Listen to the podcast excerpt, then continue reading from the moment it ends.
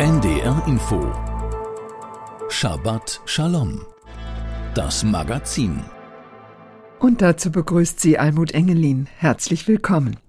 Tuvia Tenenbohm ist ein eigenwilliger Geist.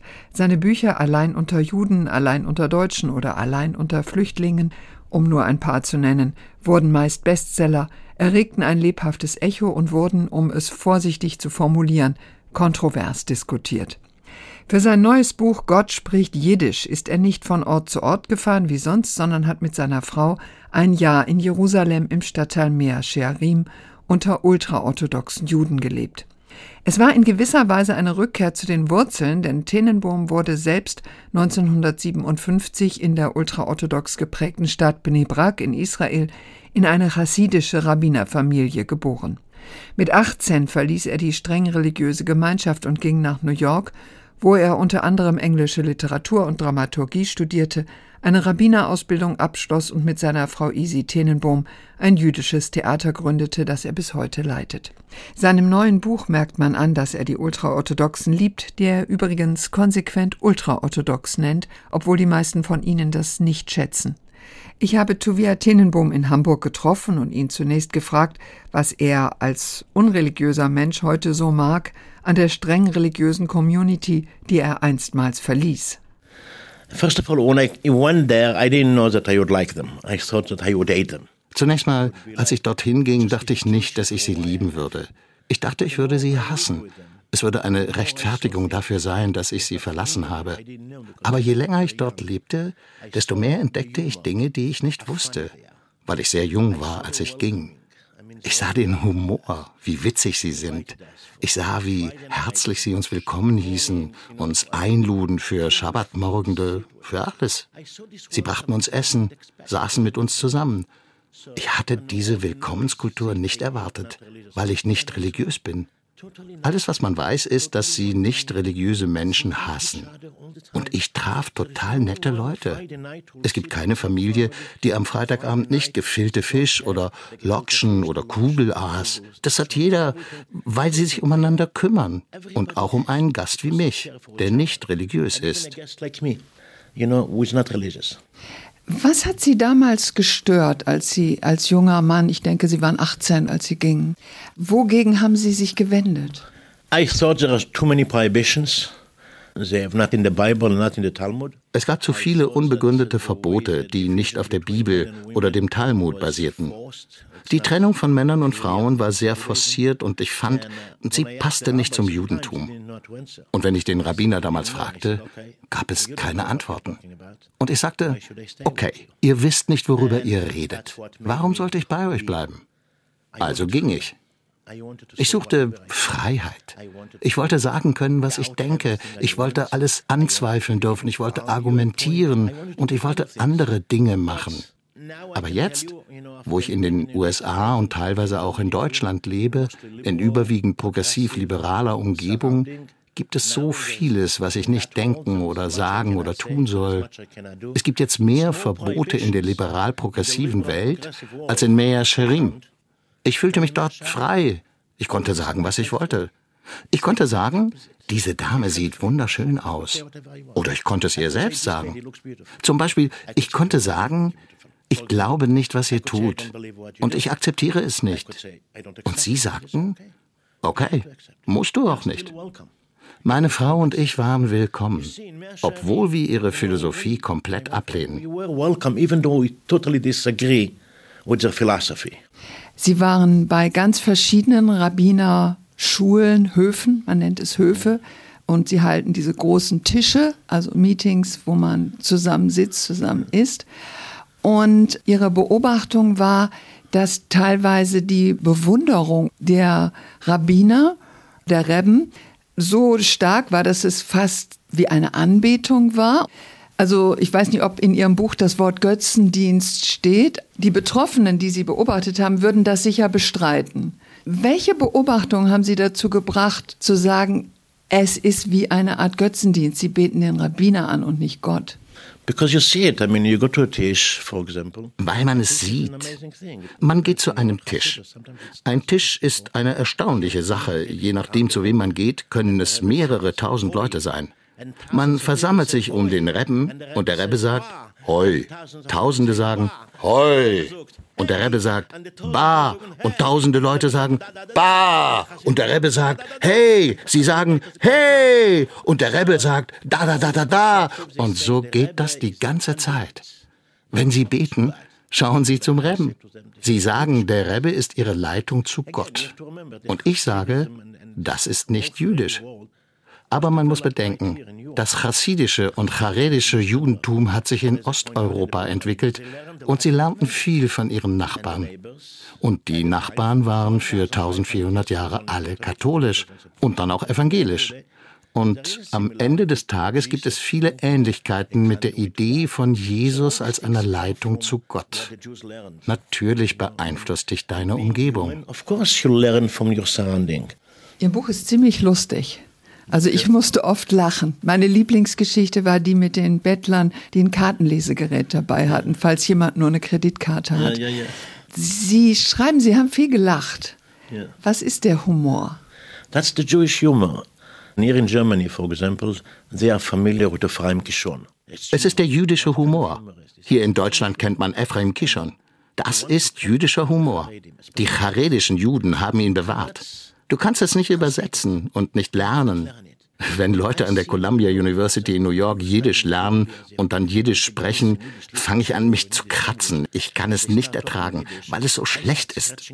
Du kannst es nicht lernen. Es ist das Leben, das charedische und chassidische Leben. Alles ist ein Witz. Nichts ist wirklich ernst. Everything is a joke. Nothing is really serious. Es ist immer so mit einem kleinen Augenzwinkern. Exactly.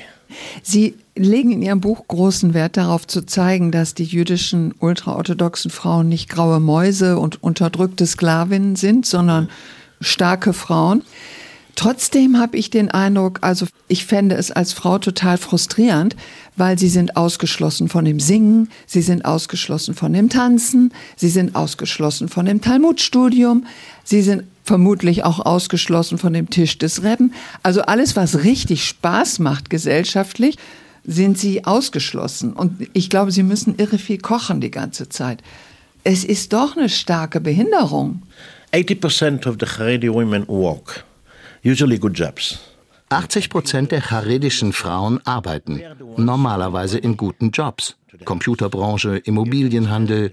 Sie sind die, die das Geld verdienen. Und wer das Geld verdient im Haus, ist auch der König. In diesem Fall die Königin. Die Männer kochen, die Frauen nicht. Die Männer haben Zeit. Die Frauen tanzen auch unter sich. Sie haben ihre Tänze und Partys, sie haben alles. Sie singen, wenn sie unter Frauen sind. Und wenn du in eine charedische oder chassidische Szene kommst und sie kennen dich und du fängst an zu singen, singen die Frauen mit dir. Es ist nicht so schwarz und weiß, wie es am Anfang aussieht. Du musst lange dort leben, um es zu sehen. Ich habe nicht eine Frau gesehen, die weniger glücklich war als ihr Mann.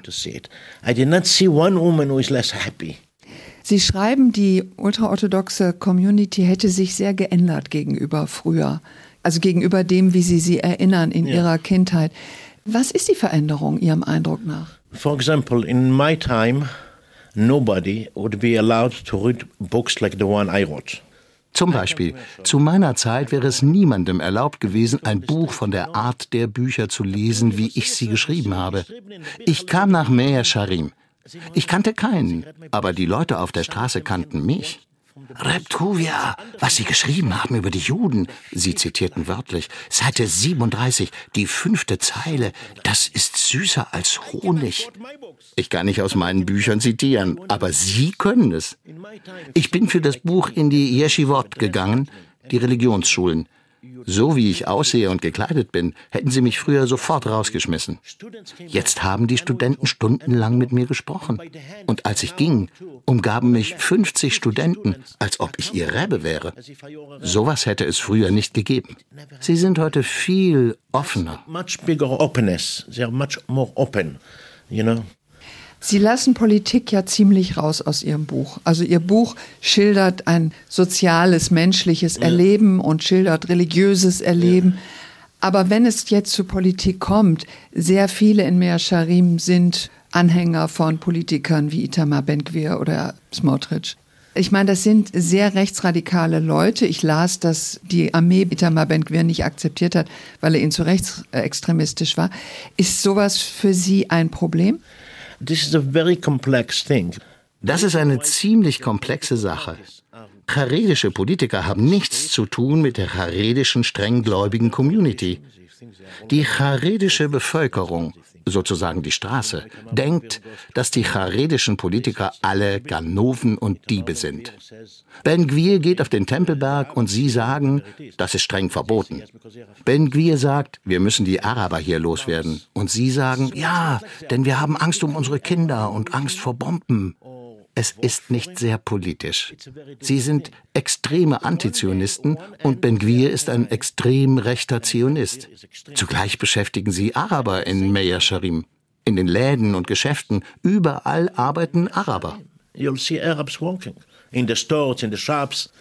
Ihr Buch endet fast mit einer Hymne, mit einer großen Liebeserklärung an diese Community und sie verlassen sie, also Liebeserklärung an die ultraorthodoxe Community und sie verlassen sie mit Schmerz und mit fast Heimweh. Wieso kommt es für Sie nicht in Frage, dort zu leben? Look, by the end of the day, yes, I enjoyed it. It was beautiful. Schauen Sie, am Ende des Tages war es so. Ich habe es genossen, dort zu sein. Ich habe jeden Tag viel gelacht, aber schließlich und endlich, um dort diesen Lebensstil zu leben, musst du gläubig sein. Sonst hat es keinen Sinn. Ja, ich liebte es, dort zu sein, aber es ist eine Sache, dort als Gast zu sein und eine andere, dort zu leben für den Rest deines Lebens. Das war Tovia Tenenbohm. Sein 500 Seiten dickes und sehr gut zu lesendes Buch Gott spricht Jiddisch, mein Jahr unter Ultraorthodoxen ist bei Surkamp erschienen und kostet 20 Euro. Und hier kommt Motti Steinmetz mit Hanishama Birkibi. Der 31-jährige chassidische Sänger wurde wie Tovia Tenenbohm in Bnei Brak geboren. Er ist ein regelrechter Star der Community. Er singt religiöse jüdische Lieder, wobei die Texte oft direkt aus der Torah oder aus jüdischen Gebeten stammen. In Übereinstimmung mit seiner ultraorthodoxen Interpretation der jüdischen Gesetze tritt Steinmetz niemals vor einem gemischten Publikum von Männern und Frauen auf. Auch auf dem Video zu dem Lied sieht man keine Frau. Als er 2017 sein Debütalbum veröffentlichte, begleitete der aschkenasische Oberrabbiner von Israel David Lau die Präsentation. Tovia Tenenbaum schlug uns das Lied vor. Er liebt die Stimme von Motti Steinmetz, von der er sagt, sie sei voller Seele. Der Text von Haneshama Birkibi bedeutet sinngemäß, solange die Seele in meinem Körper ist, danke ich dir.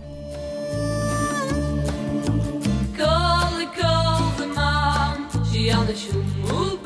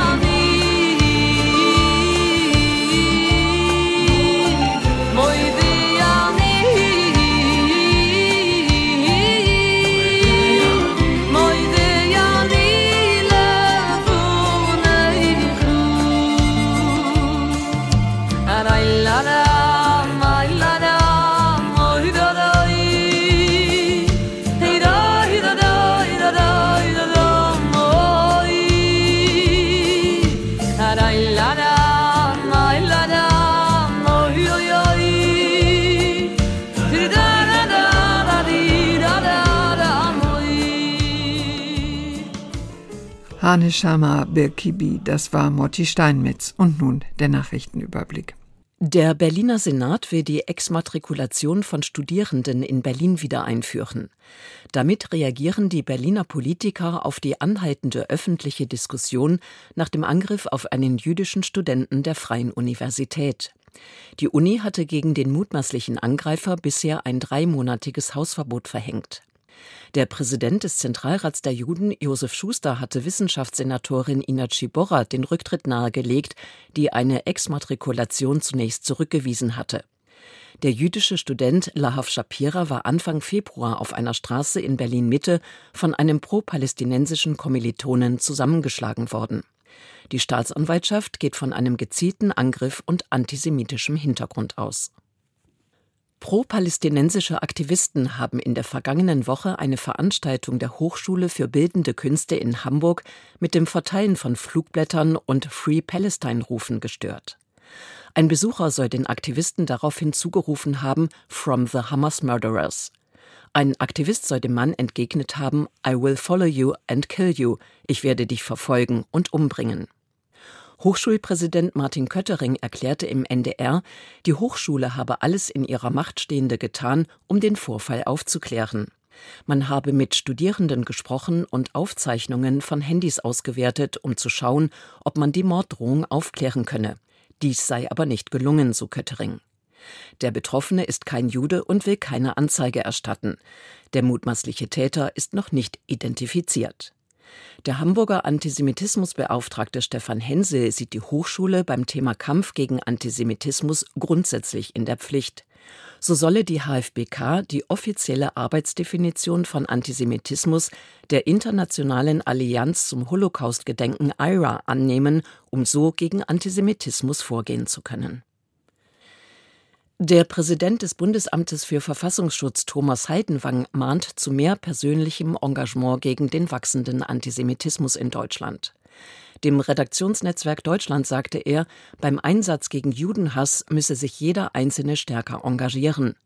Alle Menschen seien dazu aufgerufen, sich daran in ihrem eigenen Umfeld zu beteiligen. Das müsse überall dort passieren, wo Antisemitismus vorkomme, an Schulen, Universitäten oder in Sportvereinen. Die Sicherheitsbehörden allein könnten dieses Gespenst nicht aus der Welt schaffen. Die Schweizer Polizei ermittelt wegen möglicher Diskriminierung von Juden durch einen Skiverleih in Davos. An dem Geschäft soll es einen Aushang in hebräischer Schrift gegeben haben, auf dem gestanden haben soll, dass, so wörtlich, wegen ärgerlicher Zwischenfälle keine Ausrüstung mehr an unsere jüdischen Brüder ausgeliehen werde. Nun wird ermittelt, ob der Tatbestand Diskriminierung oder Aufruf zu Hass erfüllt sei. Im Schweizer Fernsehen entschuldigte sich ein Mitarbeiter des Skiverleihs für die Formulierung, man werde dieser Sache nachgehen und sie richtigstellen. Der Zettel sei abgehängt worden und jüdische Gäste sollten wieder Material mieten dürfen. Ab sofort können sich Schulen zur Teilnahme am bundesweiten Anne-Frank-Tag 2024 anmelden. An dem Aktionstag setzen Schulen ein Zeichen gegen Antisemitismus und Rassismus. Er wird vom Anne-Frank-Zentrum in Berlin jedes Jahr rund um den Geburtstag des jüdischen Mädchens am 12. Juni organisiert. Der Anne-Frank-Tag soll dazu beitragen, Schüler und Lehrer in ihrem Engagement für Demokratie zu stärken. Dieses Jahr steht er unter dem Motto Der Geschichte auf der Spur. Damit sollen die Schüler dazu angeregt werden, die nationalsozialistische Geschichte in ihren Wohnorten zu recherchieren. Der Aktionstag wird vom Bundesjustizministerium gefördert. Soweit die Meldungen. Und das war unsere Sendung Shabbat Shalom mit Almut Engelin am Mikrofon. Hören Sie nun die Auslegung des Wochenabschnitts der Torah der fünf Bücher Mose von Rabbiner Salomon Almikia Siegel aus Bamberg. Es spricht Tarek Yusbashi. Das Wort Teruma bedeutet Spende. Im Wochenabschnitt im zweiten Buch Mose 25 lesen wir, Gott sprach zu Mose, Rede zu den Kindern Israel, dass sie mir eine Spende bringen, von jedem, den sein Herz dazu treibt, sollt ihr die Abgabe für mich erheben. Diese Spende soll für den Bau der Stiftshütte verwendet werden. Rabbi Menachem Hakohen folgert aus der Aufforderung, dass von jedem eine Abgabe zu erheben sei, den sein Herz dazu treibt, der Mensch ist von sich aus nicht in der Lage, auf materielle Dinge zu verzichten zugunsten eines spirituellen Zwecks. Mit der Verehrung des goldenen Kalbes sank das Volk Israel spirituell tief. In diesem Zusammenhang fungiert der Aufruf zur Abgabe einer Spende für den Bau der Stiftshütte als hilfreiche Prüfung. Wer ihm nachkam, erwies sich als gereinigt, als jemand, der sich vom Staub des goldenen Kalbes befreit hatte. Das freiwillige Geben und Spenden zählt zu den grundlegenden Charakteristika des Judentums. Blickt man auf seine Geschichte, stellt man durchgehend eine große Liebe zur Wohltätigkeit fest, auch in Zeiten, die durch eine weitaus schlechtere Wirtschaftslage geprägt waren, als wir sie heute kennen. Rashi, der Kommentator der Heiligen Schriften, erklärt zu den Worten Sie sollen mir eine Spende geben. Die Betonung liegt hier auf dem Namen Gottes, dass sein Name groß gemacht werde. Eine Spende soll also möglichst nicht mit dem Namen des Gebers in Verbindung gebracht werden. Sie soll aus reinem Herzen ohne Hintergedanken gegeben werden. Sie dient der Erziehung zur Bescheidenheit auf Seiten des Spenders. Rashi stellt die Frage, wem gehört das Geld überhaupt, das der Mensch sein eigen nennt? Er kommt zu dem Schluss, dass die Israeliten durch die Abgabe für die Stiftshütte lernen sollten, wir geben Gott nur zurück, was wir ursprünglich von ihm empfangen haben, eine Lehre, die besonders für unser materialistisches 21. Jahrhundert zu beherzigen wäre. In Verbindung mit dem Bau der Stiftshütte lässt Gott auch den Zweck dieses Heiligtums kundtun, dass ich wohne in ihrer Mitte. Unsere Weisen fragen, Warum heißt es, dass ich unter ihnen wohne innerhalb des Volkes Israel und nicht, dass ich im Heiligtum wohne? Warum muss man denn überhaupt noch ein Gebäude bauen, das für Gott vorgesehen ist? Rabbiner Abrabanel antwortet, Nachdem die Menschen sich an Gott versündigt hatten, konnte man zu dem Schluss kommen, er habe sich von der Erde verabschiedet. Diesem Trugschluss zu begegnen, lässt Gott sich ein sichtbares Heiligtum auf Erden mitten unter den Kindern Israel errichten. Damit wird in Israel, stellvertretend für alle Völker, angezeigt, alle können darauf vertrauen, dass der lebendige Gott unter ihnen ist und in ihrer Geschichte waltet. Obwohl sein Volk sich immer wieder verunreinigt durch Götzendienst, lässt Gott seine Shechina, seine Herrlichkeit, doch mitten bei ihnen wohnen. Von den insgesamt 613 Geboten der Tora zitiert Rabbi Halevi aus Barcelona das 95. Gebot, ein Heiligtum für Gott zu bauen, in dem er angebetet wird und ihm Opfer dargebracht werden. So erhält der Mensch die Möglichkeit, sich nach Leib und Seele für Gott zu heiligen, ihm zu dienen. Die Rabbiner Halevi und Abrabanel repräsentieren zwei Interpretationswege. Abrabanel betont, die Zusage Gottes, ich will unter ihnen wohnen, zielt darauf, dass ein Ort seiner gewissen Anwesenheit wie die Stiftshütte eine hilfreiche Stütze für den Glauben des Menschen darstellt. Dort ist der lebendige Gott zu finden. Demgegenüber stellt Halevi heraus, dass die Stiftshütte dazu dient, die Herzen für Gott vorzubereiten, damit sie ihm in Reinheit und Heiligkeit begegnen können. Abrabanel sieht im Heiligtum einen Beweis für die Existenz Gottes auf Erden, Halevi ein Fundament für den Glaubenden, der dort Gott begegnen will. Das einende Band zwischen beiden Interpretationen bleibt der eine Glaube an den Gott Israels. Das war die Auslegung des Wochenabschnitts der Torah, der fünf Bücher Mose, von Rabbiner Salomon Almekia Siegel aus Bamberg. Es sprach Tarek Yusbashi. Zum Schluss hören Sie das Ma'aschiv. Übersetzt lautet der Text Womit kann ich dem Ewigen all die Wohltat vergelten, die er erweist? Es singen Kantor Marcel Lang und Rabbiner Michael Goldberger.